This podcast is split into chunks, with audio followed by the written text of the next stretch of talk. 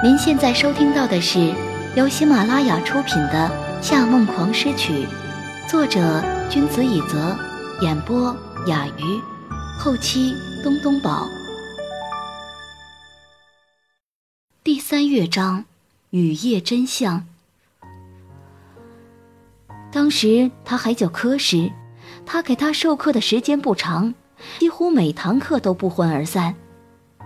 他知道他年轻时是个什么人物，但在那个年轻气盛的科师眼里，先别说没人能超越得了他的父亲，他觉得自己就是个人物。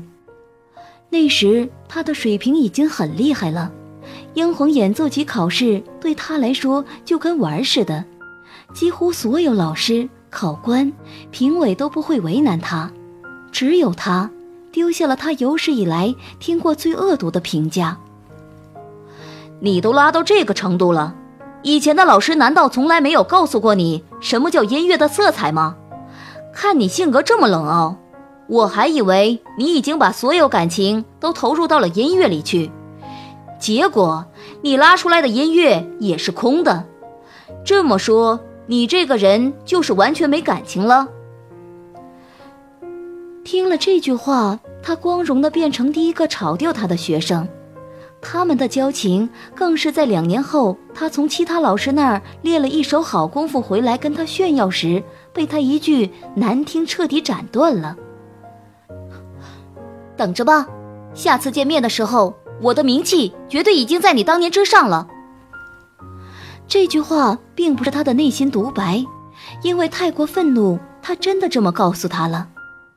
所以来伦敦前发邮件给他的晚上，他已经做好了被他辱骂致死的准备。但周派德上下打量了他一番，只是轻哼了一声：“哼，一点没变，还是老样子，成天拉长了脸。”谢谢周老师，周老师也还是老样子呢。他的语气可是一点感谢也没有。哼。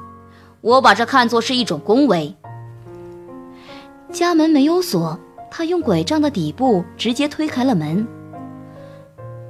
你才从国内过来，淋这么大雨，不怕生病？回去记得吃点药。他家里和当年没什么区别，进门的第一个房间依然是英式书房，有钢琴、壁炉，装满硬壳书的书柜，铺满房间的长毛地毯。走廊的尽头，则是一个被茂密植物包围的玻璃房。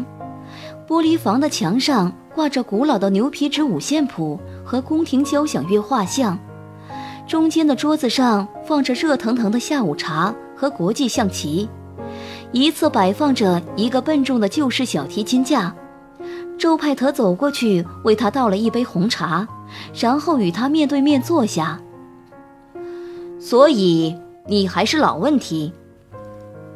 他说话慢悠悠的，往红糖里加糖的速度却不慢。没办法让感情在音乐中释放出来。释放？裴氏一直没反应过来。不是这个问题。我的问题难道不是音乐里没感情吗？你当时挑战我的时候，可不像个感情平淡的姑娘。他扬了扬眉，埋头喝了一口红茶。他这话令他顿时感到羞愧万分，连头也低了下去。对不起，周老师。对不起？为什么要跟我说对不起？如果一个学生连超过老师的勇气都没有，那这个学生我还宁可不要了。你当时的挑战是对的。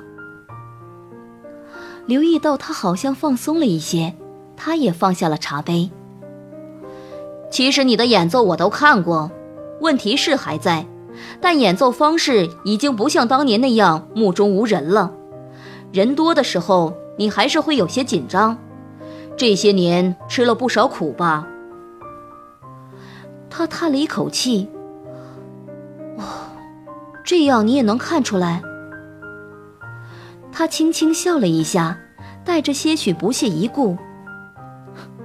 其实会紧张是好事，说明你开始在意他人的感受了，变成熟了。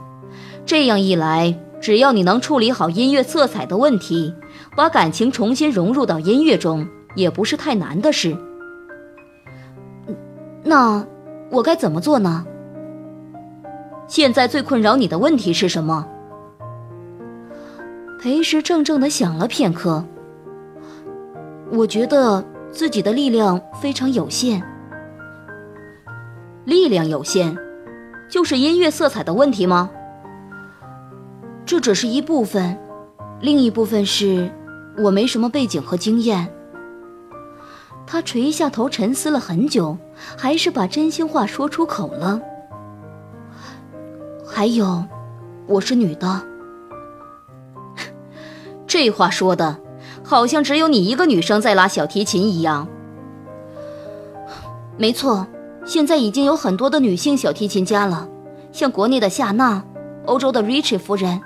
但最最顶尖的音乐家，能够做出改变历史壮举的音乐家，却总是男人。那这又是为什么呢？我觉得是因为人们总有一种思想，觉得女人不应该走太高，不然会受到社会的排斥。就连很多女性自己也认为，女人的主要职责是照顾家庭，而非改变世界。只要你是女的。就总有人会说你没必要这么累，你该找个男人来靠。久而久之，你自己也会有放弃的念头。那你怎么想？我不知道。虽然音乐和性别没有任何关系，但人们在看待音乐家的时候，总是会把这个人的身份、地位、性别与音乐联想到一起。那么，我如果再想继续往上走，就会变得非常困难。那严胜娇呢？他可是世界上最著名的演奏家之一，而且他还运营了国内最大的古典音乐公司。听见这个名字，裴师的心骤然一紧。他付出的代价可不只是在音乐上的努力。你认为男人付出的代价就只有音乐上的努力了吗？裴师说不出话来，但严胜秋的代价他是清楚的，已经远远超过他的承受范围。见他又开始胡思乱想，周派德继续说道：“我不知道严胜娇付出了什么，但你绝对不需要像他那样，因为你比他有才华多了。”裴师悠然抬头：“是，真的吗？”从什么时候起，你开始这么不自信了？周派特先是露出了惊讶的神情，然后无奈的摇摇头，指了指面前的国际象棋。你看看，这就有一个例子。裴氏一头雾水的看着那个黑白棋盘，周派特拿起黑格上插着十字的棋，轻轻晃了晃。哪怕不下国际象棋的人都能猜到，最重要、最权威的子是听。他放下了王，拿起旁边白格上和王一样大的棋。但不下棋的人绝对猜不到，国际象棋里最强的子其实是这盘棋里唯一的女人，queen。他用后在棋盘上横着。竖着，斜左斜右，画出一个英国米字旗的形状，缓缓说道：“这么多子里，只有 Queen 可以纵横棋盘。”最后，他把这颗棋放在大理石棋盘的正中央，所有棋子都眺望着的方向。未知，其实比权威更可怕，因为没有人知道他下一步会怎么走。会走多远？和周派德约好下次见面的时间，裴师就离开了。他刚走出他家没多久，天气竟然又一次大变，大雨倾盆而落。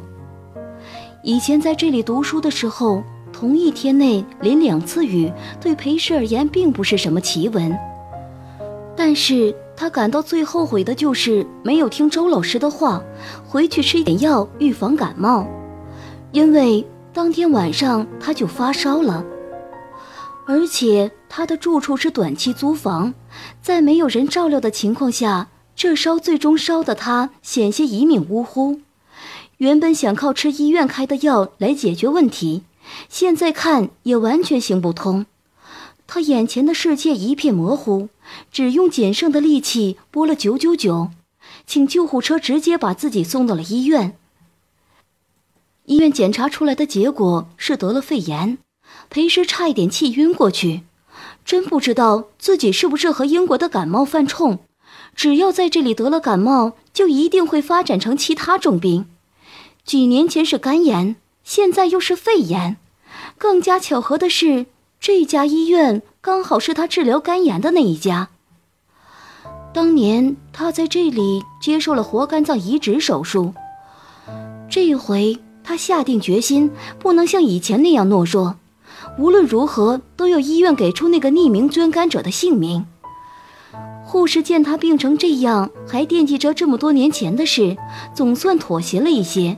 说会向医院申请批准公开。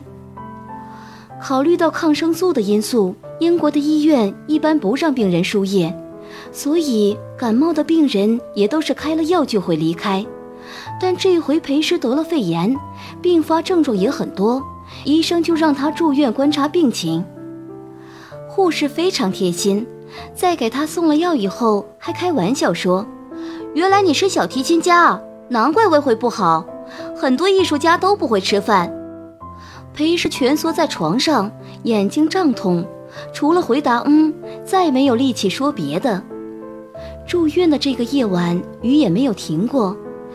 天是灰色的，楼是灰色的，路是灰色的，医院里老人的眼也是灰色的，就连雨点也是被时光磨损的灰色钱币。湿淋淋的浇在这座古老的资本主义国度，落满了屋檐打碎的声音。伦敦太遥远，太寒冷，就算是夏季，也让人感受不到太多的热度。裴师咳嗽了几声，越过上方满满的输液袋，望着外面如星点般落下的雨。这时，一个声音传入他的耳朵。A girl who's so young like you shouldn't be sick like this。他意识到是同房的病人在说话，他转过头去，但因为有帘子隔离，看不见对方的脸。从刚才那句话不难听出，对方是一个英国女性，大约四五十岁。他正想问对方是否在和自己说话，那位英国女士已经继续说道。Health is not value, till sickness comes. You should have taken care yourself a lot more. 这一回，裴氏不仅从他的口音中听出了他的国籍，还从那种清晰优雅的吐字中听出了他的教养。您正在收听的是由喜马拉雅独家发布的《夏梦王诗曲》。Thank you. I just haven't been living here for a long time. I'm not very used to rains now. Oh, I see. 两个人就这样继续聊了下去，不时总有人停下来咳几下。裴时得知这个英国女士是一个律师，也是得了肺炎，但持续的时间很长，情况比自己严重多了。虽然才刚认识，但他已经知道，这位女士是他最喜欢的英国人类型，谦逊有礼，温文儒雅，但没有一点他们最擅长的虚伪。这位女士似乎也很喜欢他，尤其是听说他一个人跑到英国来寻找恩师，就更加欣赏他的勇气了。聊着聊着，隔壁病人痛苦的哀嚎声传了过来。在医院听见这种声音，令人又害怕又担心。身边的女士听了以后长叹了一声，说：“这时候如果有爱人在身边，肯定会好很多。”然后裴氏又得知她原来是一个寡妇，丈夫在两年前去世了，与她父亲的忌日只差四天。但是丈夫并不是她最爱的男人。他开始责备自己，觉得现在会一直生病，很可能就是当年做了一件会遭报应的事。他曾经深深爱过一个有妇之夫，在他喝醉的时候，他偷取了他的精液，到医院令自己人工受孕。得知她怀孕以后，那个男人真的以为是自己做的，于是离开了妻子，与他在一起，保证会对他和孩子负责。可是到最后，他还是知道了事实的真相，他永远离开了他。My whole story was pretty boring, and I deserve this. 到最后，他只是自嘲的笑了两声，意味深长的说道：“However, if you're in love with someone one day, you have to tell him. Being sad is better than being regretting.” 此后，他感到十分不适，吃了药，与裴师打了招呼，就睡觉了。听了他的故事，在看着外面的雨水，裴师忽然很想念自己的家人。同时，那个男人冷漠的眼睛也浮现在了他半睡半醒的回忆中。有好几次，他都觉得外面雨停了，自己爬起来拿手机发消息对他说：“其实我喜欢的人是你。”然后他很快回复：“我也一样。”当自己都被心跳声吵醒了，他才意识到这不过是一个梦。医生不知道什么时候拔掉了输液管，但自己高烧没退，心跳剧烈的干扰了呼吸。外面的雨也一直没有停。原来，梦真的与现实相反。他咳了两声，转过沉重的身体继续睡觉。与此同时，中国已是凌晨三点过。三亚海边一幢别墅的阳台上，温暖的夏风吹得纱帘翩翩起舞。夏承思移动鼠标，翻阅着 Michael 上公司交易的数据。眼前的女友哭得几乎跪在地上了，但他还是一副无动于衷的样子。他甚至没有抬眼看他一次。是，是我做的又如何？我只是想给裴氏一点教训，根本没想过要弄死他呀！淹死人是多大的罪，我怎么可能去做这么蠢的事？就算这样，你也不肯原谅吗？韩月月的声音沙哑至极，但即便在情绪这样激动的情况下，她也没敢提高一点音量。夏承思完全没听见他说的话一样。只是把表格上一个错误的数据用红色标记下来。他的冷静已经令韩月月彻底崩溃了。他握紧双拳，双手抖得几乎把指甲都嵌到肉里去。你以前的女友说你是个冷血动物，我还不相信。现在我完全相信了，你根本就不在意别人的感受。我对你的好，你真的一点看不到吗？他把表格放到邮件里，发给了犯错的经理，留了两个字：重做。我早就发现了，你根本就没忘记裴师。从他去英国之后，你的电脑上就一直有伦敦时间。既然这么喜欢，那就去追啊！那还跟我在一起做什么？他关掉邮箱，用公事公办的口吻说道。你的房间在隔壁，明天早上就有司机送你去机场，你可以先回去。我，我真不敢相信，因为我想教训他一下，你就这样对我。韩月月哭得很委屈，但眼光渐渐变得冤对起来。你，你到底把我当成什么了？你有没有想过，我才是你的女朋友？等了半晌，没听见他回答，他再也无法忍受了，抛出一句话：“既然你这样对我，那我们也没什么好谈的了。我要跟你分手。”那就分吧。他没有思考，直接答道。翌日清晨，裴时察觉稍稍微退了一些，想要按铃叫护士来看看。但是人还没坐起来，一个穿着白大褂的医生和他的亚裔助理已经进来了。他坐直了身子，有些虚弱的说道：“I think the fever has gone。”医生翻了翻手中的文件，看向他：“Miss Pei, right? Yes。”医生看了一眼身边的助理，朝他点点头。助理拿着文件向他走来，小声说道：“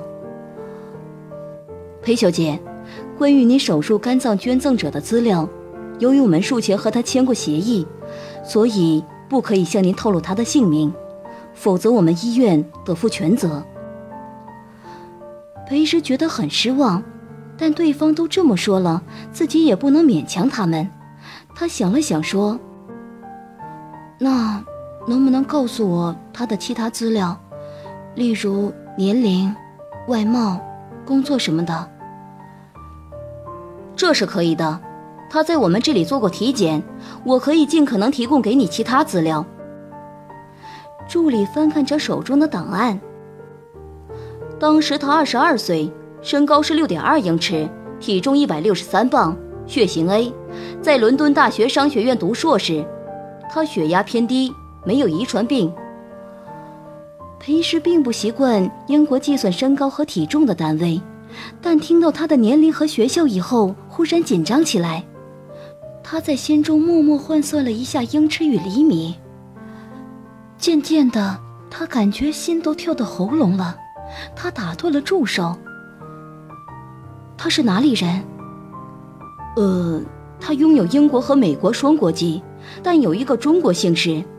看他的脸孔，我又觉得他有一点像东亚人，又有点像高加索人。你等等，我可以盖住他的生日和名字，给你看他的照片。裴师眼前豁然一亮。我可以看吗？可以，不过不可以拍照。他小心地找出便签纸，粘在档案上，以盖住部分文字。这时，他身后的医生也说话了：“He would be perfect if you know this kid. This is mainly on the fact that half of his liver is in your body.” 肝的再生能力很强，但切除一个健康肝脏的二分之一也是非常伤身体的。助手禁不住摸摸自己的腹部，吁了一口气，把档案递给他。你看看，你认识他吗？虽然之前已有心理准备，但看见档案的刹那，他还是彻底僵住了。照片上的男生刘海偏长，微微皱着眉，就是脸孔还很青涩的夏承思。